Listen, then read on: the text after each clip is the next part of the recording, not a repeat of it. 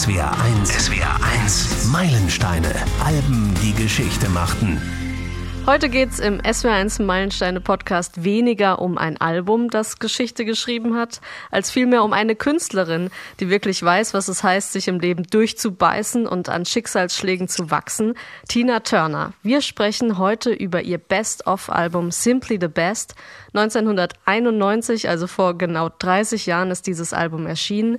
Es ist eine Art Zusammenfassung, Resümee ihres großen Comebacks in den 80ern mit Songs von Alben wie Private Private Dancer, Break Every Rule oder Foreign Affair.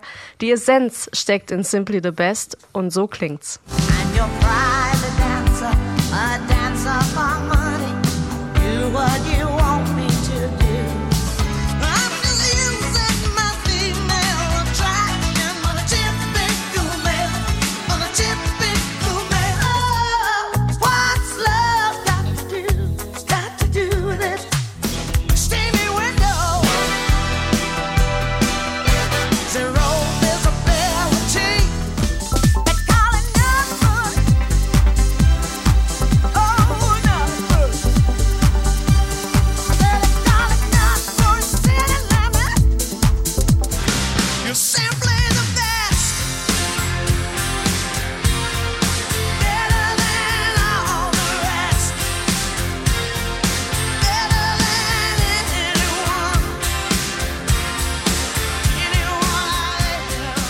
Ich habe ja jedes Mal gleich ein Lächeln auf den Lippen, wenn ich Tina Turner höre. The Best, Steamy Windows, Nutbush City Limits als Remix, What's Love Got to Do With It, Typical Male, Private Dancer und noch viele, viele Hits mehr sind da. Anfang der 90er von Tina Turner nochmal zusammengepackt worden. Wir sprechen heute natürlich über all diese Hits, über Tina Turners Entscheidung, in Europa zu leben, was das mit ihr gemacht hat und wie sie zu dem wurde, was wir so an ihr schätzen, eine echte Powerfrau. Mein Name ist Katharina Heinius. Über all das spreche ich heute hier im SW1 Meilensteine Podcast mit meinem lieben Kollegen Christian Pfarr. Hallo Christian. Hallo und mit einer echten Powerfrau und Rocksängerin. Sie hat nicht nur die Autobiografie von Tina Turner gelesen, sie hat 1995 auf der Rock Over Germany Tour auch bei Tina Turner im Vorprogramm gespielt. Damals noch als Jule, heute Julia. Hallo Julia Neigel. Hallo, meine Lieben. Ich grüße euch. Schön, dass ich dabei sein darf. Julia, wir haben schon festgehalten, das Best-of-Album Simply the Best von Tina Turner ist so eine Art ja, Zusammenfassung ihrer 80er Jahre. Warum war dieses Jahrzehnt für Tina Turner gerade so wichtig? Na, es war ja ihr Comeback das 80er Jahre Album Private Dancer hat sozusagen ihre zweite große Karriere eingeläutet, überhaupt ihre Weltkarriere. Denn davor war sie natürlich mit Ike und Tina Turner sehr berühmt und auch sehr erfolgreich, aber ihr, ihre wirklich große Karriere hat sie ja mit 43 begonnen, eben mit dem Album Private Dancer, was in den 80ern veröffentlicht wurde äh, mit einem neuen Manager, mit einer neuen Plattenfirma, mit einem neuen Lebensgefährten. Und ähm, ich denke, alle, äh, die Tina Turner in Erinnerung haben, ähm, die werden das sicher mit dieser Phase und mit diesem Private Dancer Album, mit diesen Rockstücken in Erinnerung haben und nicht mit den ähm, recht frühen Stücken aus der aus der Zeit mit Ike und Tina Turner. Das ist dann eher dann den Musikliebhabern noch sehr bekannt. Aber Tina Turner ist tatsächlich in den 80ern zum Superstar aufge, aufgestiegen, würde ich sagen. Mhm. Christian, Tina Turner hat in den 80ern auch ihren Lebensmittelpunkt nach Europa verlegt, von Amerika nach äh, Europa, erst nach London, dann Köln wegen der Liebe. Sie hat Amerika praktisch den Rücken gekehrt. Als äh, ja, US-amerikanische Sängerin ein eher mutiger oder notwendiger Schritt in der Zeit? Also man muss sagen, dass man ihr in den 80ern zunächst mal in Europa überhaupt eine Chance gegeben hat wieder in London und mit einem mit einem britischen australisch-britischen Manager. Und äh, ich vermute, das hat schon einen gewissen Einfluss gehabt. Sie hat auch äh, unter den Kollegen, unter den Musikerkollegen eher äh, europäische äh, Wertschätzung erfahren. Ob das David Bowie war, ob das die Stones waren, ob das Rod Stewart waren, die ihr auch geholfen haben oder die Dire Straits und so weiter. Also ich vermute, das war mit ausschlaggebend, dass sie sich dann irgendwie äh, zumindest mal eine Weile heimischer gefühlt hat als in ihrer amerikanischen Heimat. Und ähm, wenn dann die Liebe dazukommt äh, zu einem deutschen Mann, dann äh, gut, dann auftreten kann man überall. Und sie ist ja auch weiterhin in den USA aufgetreten. Also sie hat sich jetzt nicht äh, aggressiv davon distanziert. Später, später, als sie Staatsbürgerschaft zurückgegeben hatte, hatte das wohl auch in erster Linie steuerliche Gründe, weil sie als Amerikanerin, die in Europa lebt, einen wesentlich höheren Steuersatz hätte entrichten müssen. Und das äh, wollte sie nicht. In ihrer Autobiografie habe ich gelesen, dass sie äh, tatsächlich auch Ike nicht mehr so häufig über den Weg laufen wollte, dass das für sie auch ein Grund war, eben die Zeit hinter sich zu lassen und dann eben nach Europa zu gehen, weil sie wusste, okay, da, da kann sie praktisch ja für sich sein und läuft ihm nicht ständig auf irgendwelchen Veranstaltungen über den Weg. Ähm, aber hören wir mal rein ins Album und starten mit dem ersten und gleichzeitig titelgebenden Song The Best. You're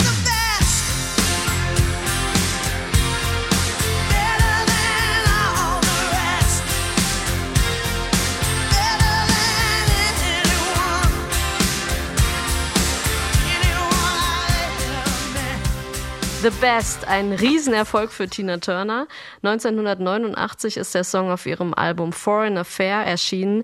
Allerdings war sie nicht die erste, die den Song veröffentlicht hat. 1988 gab es bereits eine Version von Bonnie Tyler.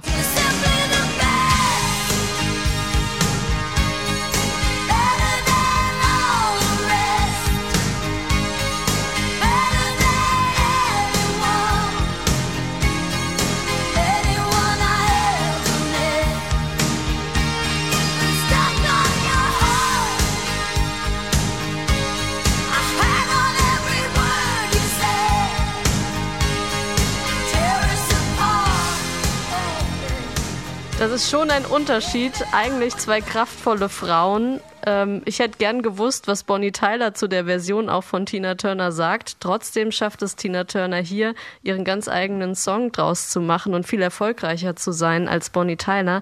Julia, was macht Tina hier anders? Tina singt es etwas tiefer. Also Bonnie Tyler singt es um einige Töne höher. Und äh, das Arrangement passt sich dem auch ein Stück weit an und ist auch wesentlich poppiger. Mhm.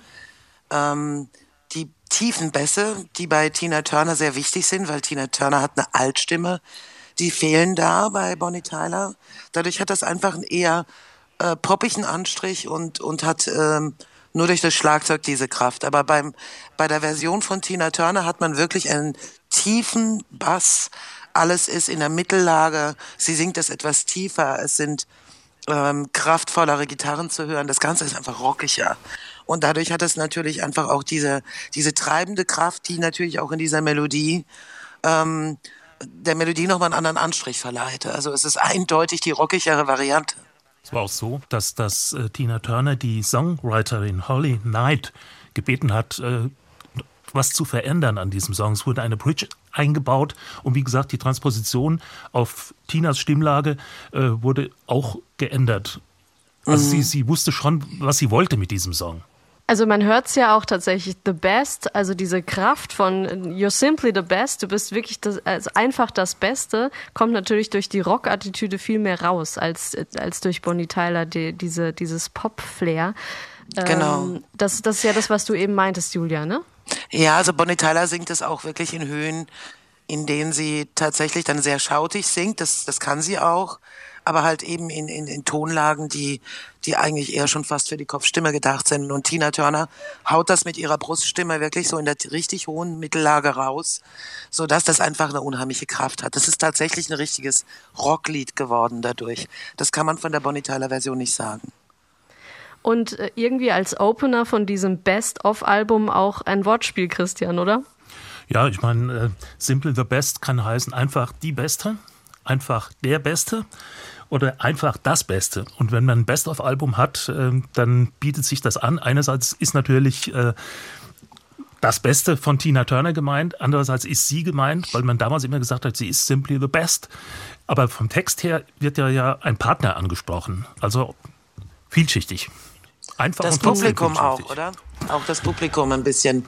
Das beste Publikum. Also damals hat sie es bestimmt so empfunden.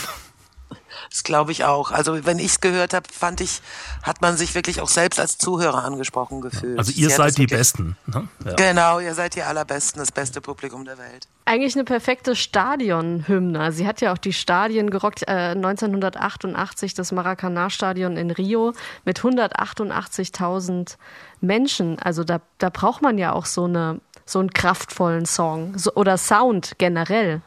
Mhm. Ja, man braucht natürlich vor allen Dingen eine solche Performerin, wie Tina Turner es ist. 180.000 Menschen in einem Stadion, überhaupt diese Größe zu füllen. Da genügt es nicht, tolle Lieder zu haben oder natürlich auch Tänzer dabei zu haben. Es ist schon entscheidend, was der Performer auf der Bühne macht. Und Tina Turner ist eine der besten Entertainer, die ich je gesehen habe. Die ist, äh, die hat einfach so eine, so eine mentale Power. Die geht auf die Bühne und die Bühne gehört ihr, egal wie groß sie ist. Und wenn sie 15, 25 Meter lang ist oder 40, die hat einfach das Stadion gefüllt mit ihrer Aura und mit ihrer Stimme. Und natürlich war alles andere noch wunderschönes Beiwerk. Also die Bühnenshow, die Band war top. Also sie hatte ja nur das Feinste vom Feinsten dabei. Aber speziell natürlich sie als Entertainerin mit dieser Stimme. Die füllte den Raum. Julia, du kennst das ja auch als Künstlerin, als, als äh, Sängerin, vor einem Riesenpublikum aufzutreten, Stadiongröße und dann auf der Bühne alles zu geben. Wie viel Kraft muss man da für so ein Konzert tatsächlich aufwenden? Also was wird's, mit was kann man das vergleichen? Hast du einen Vergleich? Oh, schwierig zu sagen. Also es ist tatsächlich, äh, es hat ein bisschen was von Krafttraining. Also wenn man sich tatsächlich an so Geräte setzt und immer wieder ähm, Handeltraining macht, bis einem die Muskeln wehtun. Ein klein wenig könnte man das damit vergleichen. Man geht auf die Bühne und am Anfang mag es unheimlich leicht wirken. Die ersten zehn Minuten bekommt man vielleicht auch ganz viel Applaus, einfach über die Freude, dass man auf der Bühne steht. Und dann ist es harte Arbeit. Es ist harte Arbeit, die Konzentration und die Aufmerksamkeit über zwei Stunden halten zu können, insbesondere bei einem Publikum, das so groß verteilt ist, dass die Menschen einem nicht direkt ins Gesicht sehen können, sondern direkt über die Leinwände zum Beispiel jemanden sehen können. Das war ja früher gar nicht selbstverständlich, dass man den Künstler auf der Leinwand sah. Da war aber also praktisch ein kleiner Punkt auf der Bühne. Und ähm, mhm. das, das zwei, drei Stunden aufrechtzuerhalten und das Publikum dabei zu behalten und, und die Aufmerksamkeit zu fesseln und zusammenzuziehen, so dass zum Beispiel gegen Ende einer Show auch das ganze Publikum mitsingt und immer dabei ist und ähm, ja, die Leute bei einem sind. Das ist harte mentale Arbeit. Und ähm, wenn ich jetzt solche Konzerte gemacht habe, also ich hatte auch schon mal das Glück, vor 120.000 Menschen aufzutreten in, in der damaligen DDR, kurz vor Mauerfall in Berlin am Weißensee. Das sind wirklich Menschenmassen, die sind unvorstellbar. Da, die, der Horizont, der hörte gar nicht auf. Man sieht nur Köpfe. Und man kann mhm. diese Menschen eigentlich nur über Musik erreichen und über die Kraft, die man hat. Man kann ihnen nicht mehr in die Augen sehen. Und um das zu können, da muss man wirklich ein Meister des Entertainments sein. Das ist ganz harte Arbeit. Ich glaube, dass sie bei jeder Show, wenn sie von der Bühne kam, mental total erschöpft war. Das kann ich mir nicht anders vorstellen, weil das wirklich knallharte mentale Arbeit ist, nicht nur körperliche. Um, um praktisch den Fokus zu behalten bei, bei sich. Genau. Ja. Genau, genau. Ge Gehen wir mal äh, nochmal zurück zum Album und zu den Songs. Ähm, aus dem Album Foreign Affair hat es ein weiterer Song auf dieses Best-of-Album geschafft, Steamy Windows.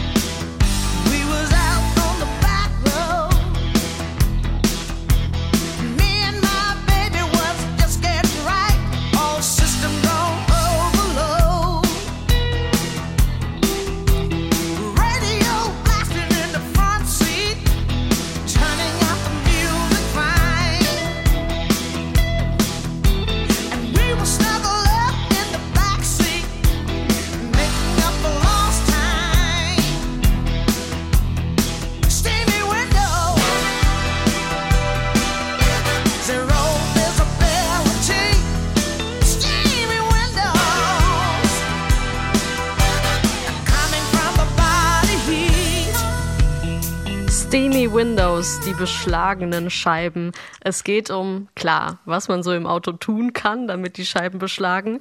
Es geht um Liebe. Geschrieben hat den Song Tony Joe White und so klingt die Nummer von ihm.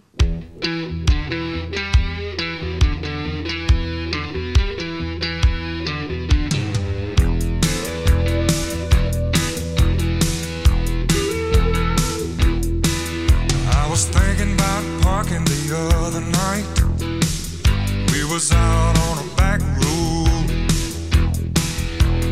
Me and my woman was just getting right, all system on overload. Radio blasting in the front seat, turning out the music fine.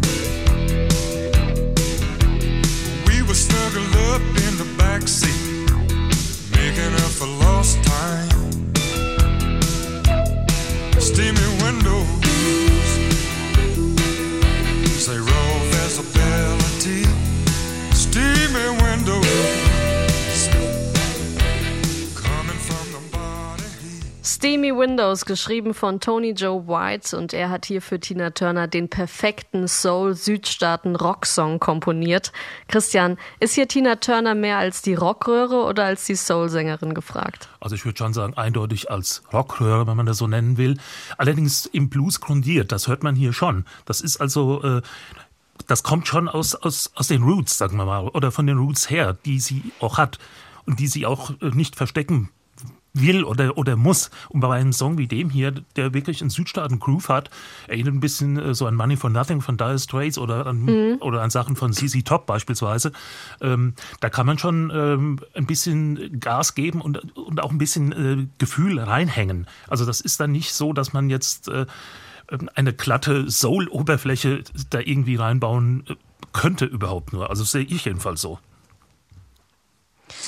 Julia, wir haben ja mit dir eine echte Fachfrau, was Gesangstechniken betrifft, hier diese Woche mit dem Podcast. Und deshalb wollen wir da heute auch mal genauer eintauchen. Die Stimme von Tina Turner ist einzigartig. Man erkennt ja. sie sofort. Sie ist unglaublich kraftvoll und wenn ich das so sagen darf, an der einen oder anderen Stelle ist sie auch recht spitz und durchdringend. Mhm. Ähm, was macht Tina Turners Stimme für dich so besonders und so ausdrucksstark? Also Tina Turner hat eindeutig eine Altstimme vom Klangbild her, das heißt, es ist eher eine tiefe Frauenstimme, die es so und so so selten gibt. Ähm, es gibt sehr viele Mezzosopran-Stimmen und sehr viele Sopranstimmen, die haben die die heben sich in ihrer Tonlage ein bisschen höher ab. Tina Turner hingegen hat eine Tonlage, die ähm, ja auch bei einem Mann mit einer hellen Stimme gelten könnte. Altstimmen sind eben selten. Dann kommt bei ihr dazu, dass sie natürlich vom Blues und vom Gospel und vom Soul geprägt ist und gleichzeitig rockig singen kann. Das sind ähm, Elemente, die man in, in, in äh, ja bei Frauen gar nicht so oft erwarten kann, weil dafür braucht es eine gewisse Kraft, es braucht dafür eine gewisse Animalie. Und was sie halt eben beherrscht, ist das Belting. Äh, das Belting ist eine mhm. ganz bestimmte Gesangstechnik, dass man eben auch die Höhen, die sie ja natürlich sehr stark be be äh, beherrscht, auch die bei ihr sehr schneidend hochgehen, bis hoch in den Mezzosopran. Und die beherrscht sie in einer Qualität, die mit dem Belting verbunden ist. Das heißt, sie kann natürlich mit der Kopfstimme agieren, aber sie schiebt mit der Bruststimme die, die Töne so nach oben, dass sie eben diese Schärfe entwickeln. Und sie, sie sind so rausgeschautet, also so rausgeschrien. Also Belting ist, ähm, wenn man sehr hohe Töne mit Bruststimme und mit dem Zwerchfell wie bei der Bruststimme ähm, singt und nicht mit der Kopfstimme agiert und die Kopfstimme zum Teil vielleicht da mitschwingt, aber eigentlich alle hohen Töne, die man sonst mit Kopfstimme macht, mit der Bruststimme nutzt. Ein sehr gutes Beispiel dafür, wer fast nur Belting macht, ist zum Beispiel Steven Tyler von Aerosmith oder auch Chris Cornell, der dafür sehr berühmt geworden ist, der eben seine, seine Shouting-Töne bis nach oben alle, alle nur mit Bruststimme aktiv gemacht hat. Dadurch kriegt die Stimme eine unglaubliche Kraft, auch in den Höhen. Und es, man hört keinen Übergang. Und das ist bei ihr auch der Fall. Man hört praktisch keinen Übergang zwischen Brust- und Kopfstimme. Und äh, sie gehört zu den wenigen Frauen, die das so massiv eingesetzt haben und so stark beherrschen, dass sie dadurch halt natürlich wirklich die perfekte Rocksängerin geworden ist, mit diesem Blues-Aspekt und trotzdem bei Private Dancer sind ja viele Pop-Elemente verwendet, mit diesen äh, sehr kommerziellen Pop-Elementen und was natürlich da auch sehr geholfen hat, ist die Art des Arrangements, ist sehr gut produziert, mit diesen tiefen Bässen, die das halt unglaublich stärken und eben die Mhm. Stimme so stark tragen. Von unten dann auch, äh, auch stützen. Ähm, Genau. In der, in der Kopfstimme, äh, also wenn ich die Kopfstimme singe, dann ist es ja so, dass sich eigentlich ja nur die Stimmlippen äh, äh, spannen, also ziehen. Ähm, und beim Belten ist es so, habe ich das richtig verstanden, dass man dass man dieses Ziehen gar nicht so richtig braucht, sondern man drückt sie aufgrund des Luftstroms nach oben.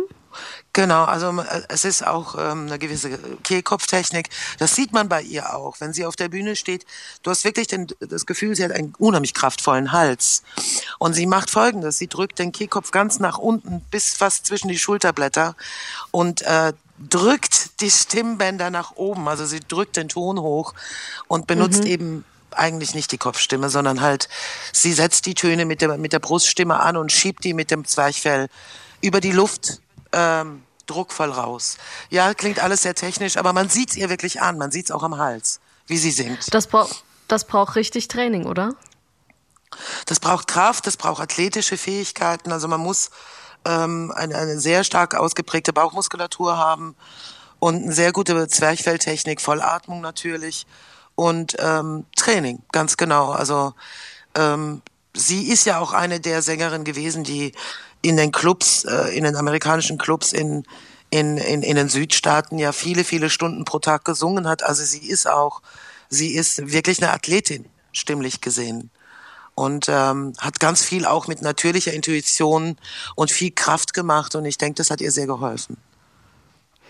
Also wir halten fest, Singen äh, hat mit Sport zu tun und äh, Ja. wir müssen darauf aufpassen, dass wir die Stimme nicht kaputt machen und sie gesund halten. Und das hat dann auch wiederum mit Muskulatur zu tun. Also einfach so mal ins Mikro singen ist hier nicht der Fall, sondern das, da steckt ganz schön viel äh, Training und Sport dahinter. Auf jeden Fall. Ähm, wir kommen zurück zum Album und machen weiter mit Musik, mit dem nächsten Welthit auf diesem Best-of-Album Simply the Best, Typical Male.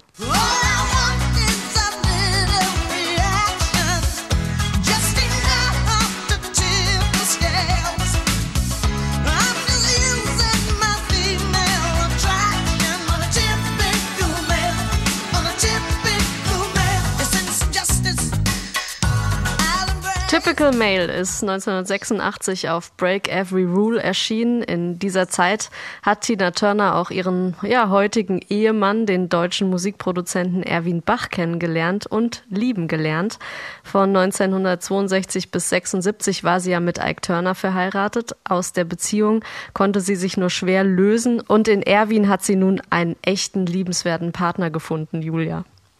Ja, ja, Erwin ist ähm, ja offensichtlich auch der Partner gewesen, der wirklich zu ihr passt, mit dem sie dann auch zusammengeblieben ist, den sie ja später auch geheiratet hat und mit dem sie in die Schweiz gezogen ist. Und Erwin Bach ähm, ist mir selbst noch bekannt gewesen, weil er für Emi Elektrola gearbeitet hat. Der hat ja in Köln gearbeitet. Und er galt auch als einer der super Musikermanager, der wirklich ein Gehör hat, der sehr musikalisch ist und der auch sehr, sehr viel von unserer Arbeit versteht. Das heißt, sie hat wohl auch da den kompetenten Partner im Beruf gefunden, der als ähm, Plattenfirmenpartner äh, seine, ihre, seine, ja, die beste Stütze war, die man sich vorstellen kann. Er hat ja natürlich auch ihre Karrieregeschicke mitgeleitet als Labelpartner. Also das ist die perfekte Kombination. Ganz kurz, die beiden haben sich ja zufällig in Köln kennengelernt. Also für Tina Turner war es ja Liebe auf den ersten Blick. Er hat sie vom Flughafen abgeholt und sollte sie zum Venue bringen. Und äh, die beiden haben sich dann erstmal im Auto lange angeschwiegen und dann auf etlichen Veranstaltungen nochmal wieder getroffen. Aber sie war wirklich von Anfang an sehr auf ihn fokussiert. Zumindest schreibt sie das auch ähm, in ihrer Autobiografie My Love Story. Und vor ein paar Jahren haben die beiden ja auch dann in der Schweiz, ja, in Zürich, am Züricher See äh, geheiratet. Ach, ist das schön. Ja, also es ist wirklich, also, und es war gar nicht so leicht, das habe ich nämlich auch gelesen, ähm, weil er musste ja auch, ähm, er hatte ja auch einen Job. Und für ihn war es eigentlich immer klar, okay, mit einer Künstlerin, die er auch irgendwie vertritt, schwierig. Und er musste dann zu seinem Chef und musste diese Beziehung irgendwie beichten. Und sagte dann, äh, und, und sein Chef sagte dann irgendwie zu ihm, "Na gut, ich möchte, äh, also es ist für ihn alles okay, ich möchte nur nächste Woche nicht lesen, dass die Beziehung zu Ende gegangen ist. Ja, und mittlerweile hält sie fast 35 Jahre. Super. Ist äh, wirklich eine schöne, schöne Beziehungsgeschichte. Und sie ist ja dann auch mit Erwin Bach nach Zürich gegangen, weil er dort die EMI e äh, eben vertreten sollte. Hat die Schweizer Staatsbürgerschaft angenommen, hat auch einen Test, Einbürgerungstest gemacht, also sie hat Deutsch gelernt. Ähm, ihr Gesundheitszustand ist nicht ganz so gut, aber auch nicht ganz so schlecht. Ähm, Christian, weiß man da aktuell was über sie? Man weiß, dass sie in den letzten zehn Jahren verschiedentlich äh, schwerkrank war. Also sie hat äh, Darmkrebs gehabt, sie hat einen Schlaganfall erlitten äh, und eine Niereninsuffizienz, was dazu geführt hat, dass ihr Ehemann, also Erwin Bach, ihr eine Niere gespendet hat. Sonst hätte sie wahrscheinlich gar nicht überleben können. Und sie ist natürlich jetzt sehr zurückgezogen, äh, lebt in Küsnacht am Zürichsee, wie gesagt. Und ähm, da sie die Öffentlichkeit jetzt nicht mehr so bespielt, jedenfalls nicht der erfährt man jetzt auch nicht so viel über ihren aktuellen Gesundheitszustand, aber er ist nach allem, was man weiß, stabil. Es ist natürlich auch verrückt, dass gerade die Niere ihres Mannes eine Spenderniere war, die passte. Das ist ja auch ein glücklicher Umstand, den man so einfach nicht hat. Also das finde ich ja. in doppelter Hinsicht unglaublich äh, berührend und, und auch rührig. Ja, und sie wollte das erst nicht. Sie sagte zu ihm, äh, dann bist du krank und dann sind wir beide krank oder, oder sonst wie, das will ich dir nicht antun. Dann hat sie gesagt, ich habe dann eine Weile überlegt und habe dann gesagt, doch, das machen wir. Und so kam es dann auch. Toll. Wahre Liebe, wie schön. Ja. Kommen wir zurück zum Album Simply the Best. Da sind nicht nur Songs aus den 80ern drauf, mit drauf ist auch ihre ja praktisch erste eigene Single, zwar noch unter dem Namen Ike und Tina Turner, aber eigentlich war sie das allein, River Deep Mountain High.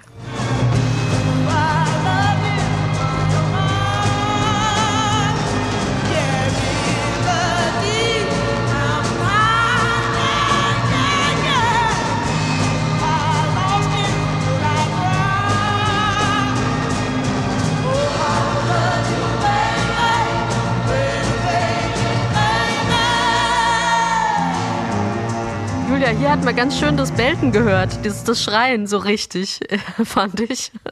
Da hat Genau, sie richtig, da da, das ganz schreit sie stark, richtig ja. schön. Sie geht ganz hoch mit der Stimme und drückt die Töne richtig schön raus und zwar in diesem Belting-Gesangsstil. Und das ist halt eben einer ihrer Markenzeichen, was ähm, ja viele Frauen gar nicht können. 1966 ist dieser Song erschienen und produziert wurde er damals von dem mehr als angesagten Produzenten Phil Spector, der Erfinder der Wall of Sound und er hatte diesen Song geschrieben und wollte unbedingt, dass Tina Turner ihn einsingt und zwar nur Tina Turner. Christian, was ist da damals im Studio passiert? Naja, also Ike wurde hinauskomplimentiert bei den Aufnahmen und ähm, es wurde ihm sozusagen Schweigegeld äh, zugesagt. Er bekam also äh, Geld, dass er nicht mitsingt.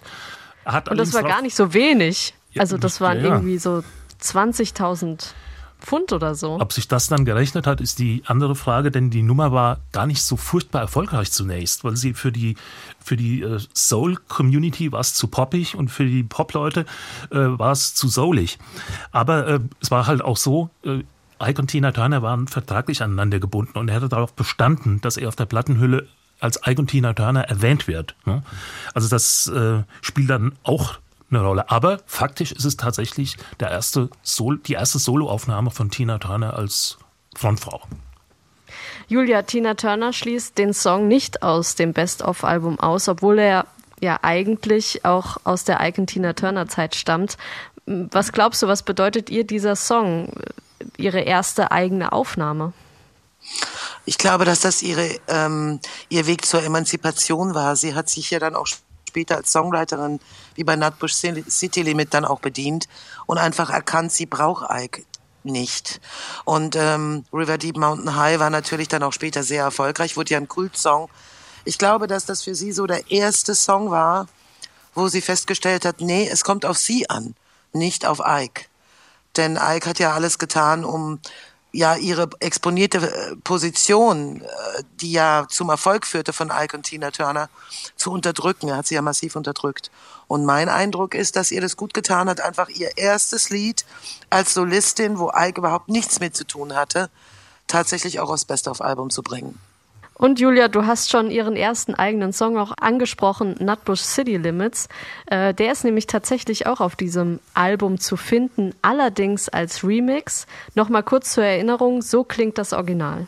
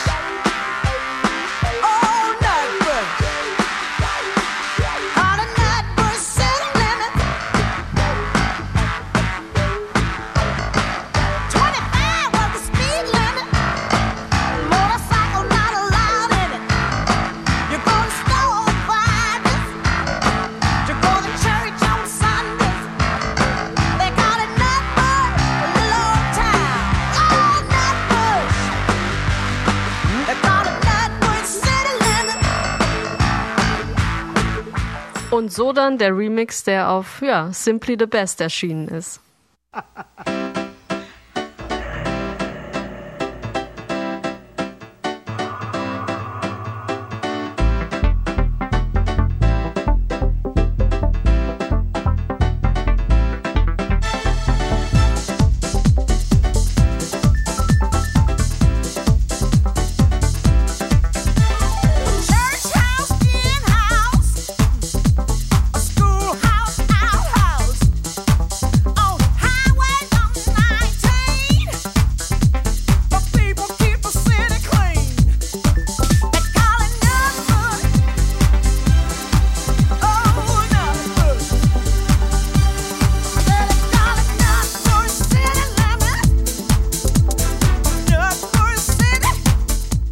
Nutbush Sehr City geil. Limits.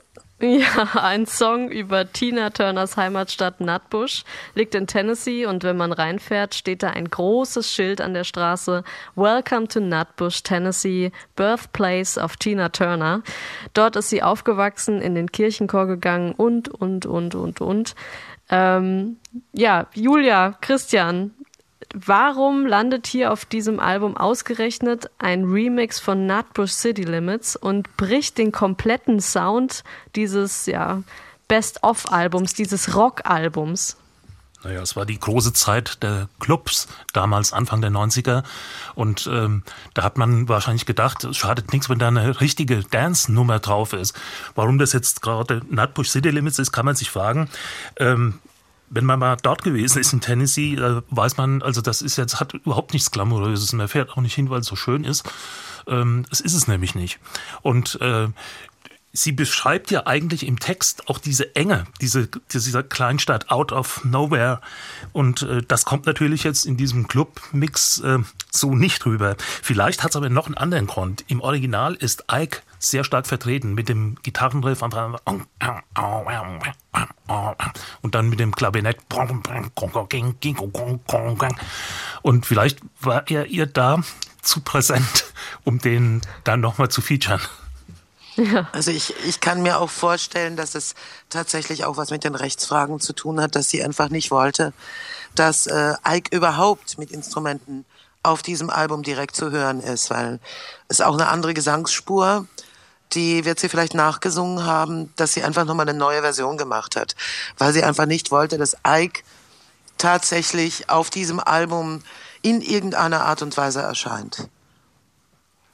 Das kann ich mir auch gut vorstellen, wobei die Rechte ja auch für den Song äh, bei ihr liegen. Nutbush City hat sie geschrieben, äh, in Text und Komposition, soweit ich weiß. Und da muss sie ja an ihn praktisch auch oder an, an andere Songwriter auch äh, in, also kein Einverständnis in dem Sinn einholen. Es war vielleicht einfach tatsächlich leicht, diesen Song zu nehmen. Vielleicht, ja, aber sie wollte wahrscheinlich auch nicht, so wie es Christian gesagt hat, ähm, dass man seine Gitarren hört, dass man ihn einfach hört als Instrumentalisten. und wollte eine Ja. andere Version schaffen. Und es war ja die Zeit auch der Disco-Tracks, der Di- Disco-Remixes, dass sie vielleicht einfach beschlossen hat, da nochmal eine neue Version draus zu machen. Im letzten Jahr gab es ja auch von What's Love Got to Do With It ähm, einem, äh, ein Remix äh, zusammen mit Kaigo, dem norwegischen DJ. Und die war ja auch mega erfolgreich.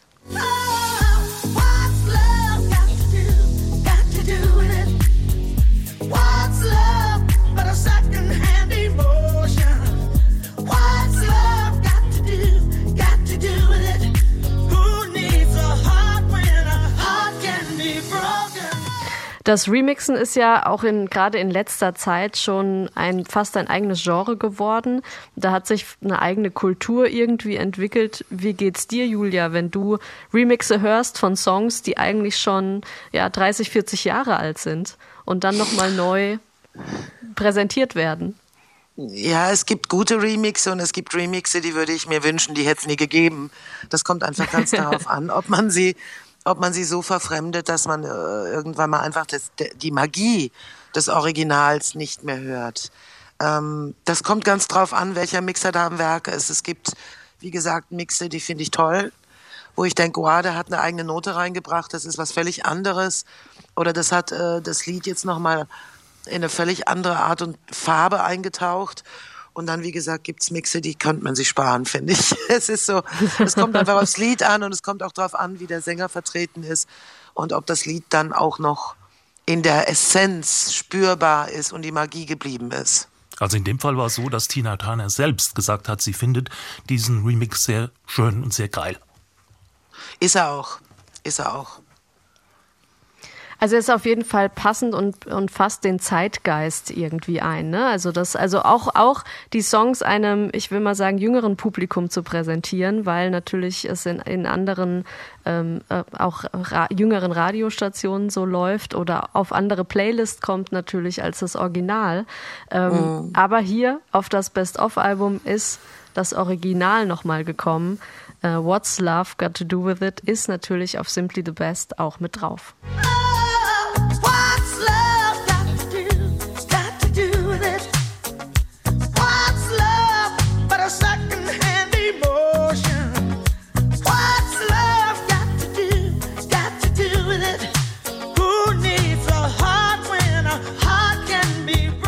What's Love Got to Do With It? Fast ein autobiografischer Song aus ihrem Album Private Dancer, den sie gar nicht selbst geschrieben hat, aber so zu ihrem eigenen Song macht, dass man das Gefühl hat, äh, sie hat, sie lebt ihn tatsächlich. Ähm, ich habe in ihrer Biografie auch mal gelesen, dass sie jeden Song tatsächlich komplett am Stück einsingt, damit sie den Song auch ganz fühlen kann und, und ganz in den Song eintauchen kann. Ähm, Private Dancer ist ja ihr erste Soloalbum nach der Trennung von Ike und eins ihrer erfolgreichsten. Sie war damals in London, hatte zwei Wochen Zeit im Studio und eine Menge Unterstützer wie Mick Jagger, David Bowie. Sie haben regelmäßig ihre Konzerte besucht. Christian, wie wichtig war für Tina Turner damals diese Unterstützung von ja auch den erfolgreichen Kollegen in dieser Zeit? Ich glaube, das war schon extrem wichtig, denn man muss sich klar machen, dass ihre Karriere, bevor Private Dancer dann durch die Decke ging, praktisch zum Erliegen gekommen war. Die letzten Soloalben, die sie vorher gemacht hat, die liefen nicht gut. Ähm, die Konzerte wurden immer kleiner, sagen wir mal, die, die, die Venues, äh, die sie gebucht hat. Und ähm, Jetzt versucht sie einen Neustart zu machen und wird jetzt von Leuten, die wirklich in der Zeit auch sehr erfolgreich sind, unterstützt und getragen. Ich meine, Mick Jagger und die Stones, die hat sie in den 60ern schon gekannt. Das ist ja Argentina Turner schon im, als Support aufgetreten, wenn die Stones durch Amerika getourt sind. Also das. Ja, ich glaube auch Mick Jagger war mal mit einer Background-Sängerin von, I, also mit einer iCat liiert. Ich halte das auch nicht für ausgeschlossen, so ganz grundsätzlich. Aber Grundsätzlich überhaupt nicht Ja, ne? Genau.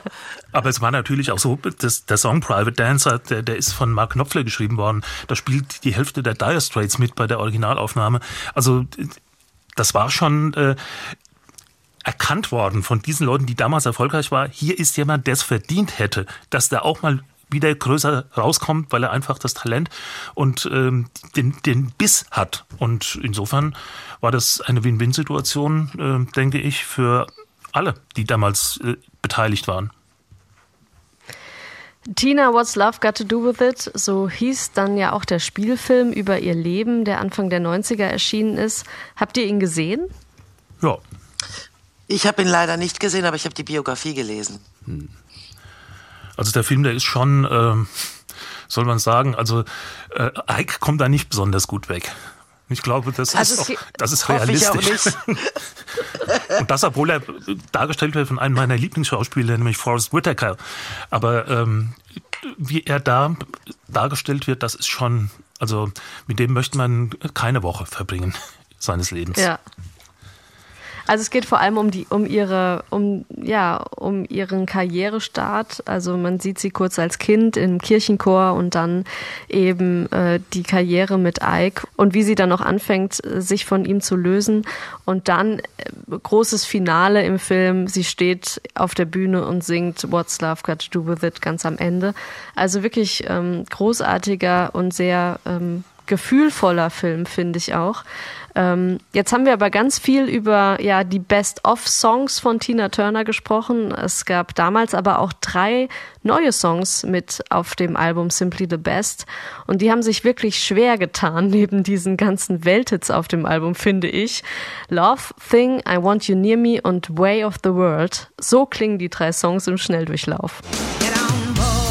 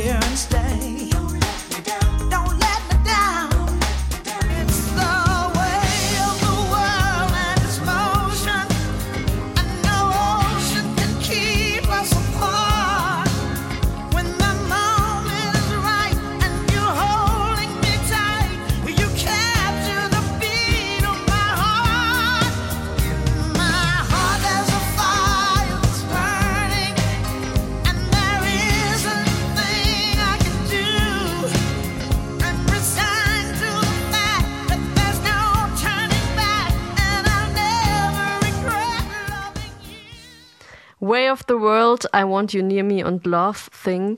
Julia, irgendwie haben sich diese Songs nie so richtig im Tina Turner Repertoire durchgesetzt. Ja, sie sind, sie sind sehr gut und sie singt sie natürlich ganz fantastisch, aber ähm, es gibt natürlich so Lieder wie Private Dancer oder so, die sind so exponiert und so outstanding und die passen ja einfach so angegossen, dass äh, natürlich dann auch sehr gute Lieder ein Stück weit hinter den besten Liedern zurücktreten müssen. Und das, obwohl beispielsweise zwei dieser Songs von Albert Hammond geschrieben worden sind, der normalerweise ein absoluter Hit Garant ist, ne? auch wenn, er, wenn er für andere schreibt. Aber äh, wie gesagt, das ist, wenn, da, wenn ich auf mein Best-of-Album neue Sachen draufpacke und das nur wenige sind, dann brauche ich mich eigentlich nicht zu wundern, äh, dass das Beste eben oder äh, lieber gehört wird. Und deswegen möglicherweise auch eher verlangt wird bei Live-Auftritten. Hat sich das im Prinzip in den 80ern schon so eingeschliffen, dass das die großen Klassik, also ich meine, sie hat ja dann eigentlich so richtig große Klassiker kamen dann von ihr eigentlich nicht mehr. Sie hat dann vor, vor gut äh, zehn Jahren hat sie ja ihre Abschiedstour gespielt und auch da waren es die Hits der 80er, die sie präsentiert hat. Ja, sie hat ja noch Golden Eye gemacht von James Bond und das war natürlich auch nochmal ein. Riesending. Golden Eye ist äh, ähnlich wie Shirley Bassey's Goldfinger äh, ein Klassiker, den man nicht wegdenken kann bei, bei 007. Also den hat sie so veredelt. Und das, das zeigt natürlich auch, dass jetzt völlig außerhalb ihrer eigenen Song-Veröffentlichung sie sich einfach eignete dazu, zum Beispiel solche Lieder auch zu singen für ein, für ein Motto, für ein Thema. Und sie hat ja dann beschrieben, dass sie von Bono, der das geschrieben hat, sozusagen die Musik bekam, ohne die tatsächliche Melodie, die sie dann auch on top gesetzt hat. Das heißt, auch da hat sie Songwriting gemacht. Und ich finde, Golden Eye ist einer ihrer stärksten Lieder überhaupt. Golden eye, you do what I please. Golden eye, no time for sweetness, but a bitter kiss will Golden Eyes wirklich ein, ein Klassiker bei den Bond-Songs geworden und ja. Ja. man kann sich's vorstellen, man bekommt von U2 ein Soundgewaber und einen Text und dann soll man ähm, soll man praktisch auf die, also ich glaube, der, der Song hat harmonisch noch nicht mal irgendwie äh, äh, eine Grundlage. Also es gibt wirklich keine wirkliche Tonart, sondern sie musste tatsächlich Melodien darüber finden, die irgendwie funktionieren. Ein Soundscape. ja. Ja, genau, genau. Da hat sie einen Song Den draus gemacht. Hoffentlich hat es auch Credits bekommen. Das hoffe ich auch. So schnell geht's. Wir sind schon wieder am Ende unseres SW1 Meilensteine Podcasts. Wir freuen uns, dass Sie mit uns ein bisschen in die Biografie von Tina Turner eingetaucht sind. Schreiben Sie uns gern unter meilensteine.swr.de. Wenn es Ihnen gefallen hat oder Sie sagen, Moment mal, dieses oder jenes Album wäre doch auch mal sehr interessant. Immer her damit. Ich sage erstmal Danke heute an Julia Neigel. Danke dir, Julia, dass du dir die Zeit genommen hast und heute Danke. mit uns über Tina Turner gesprochen hast. Gerne doch und Dankeschön. Und danke auch an meinen lieben Kollegen SWR1 Musikredakteur Christian Pfarr. Wie immer genauso gerne. Mein Name ist Katharina Heinius und ich sage auch danke fürs Dabeisein. Legen Sie mal wieder Tina Turner auf. Ich werde es jetzt auf jeden Fall machen. Wir hören uns. SWR 1. SWR 1. Meilensteine. Alben, die Geschichte machten.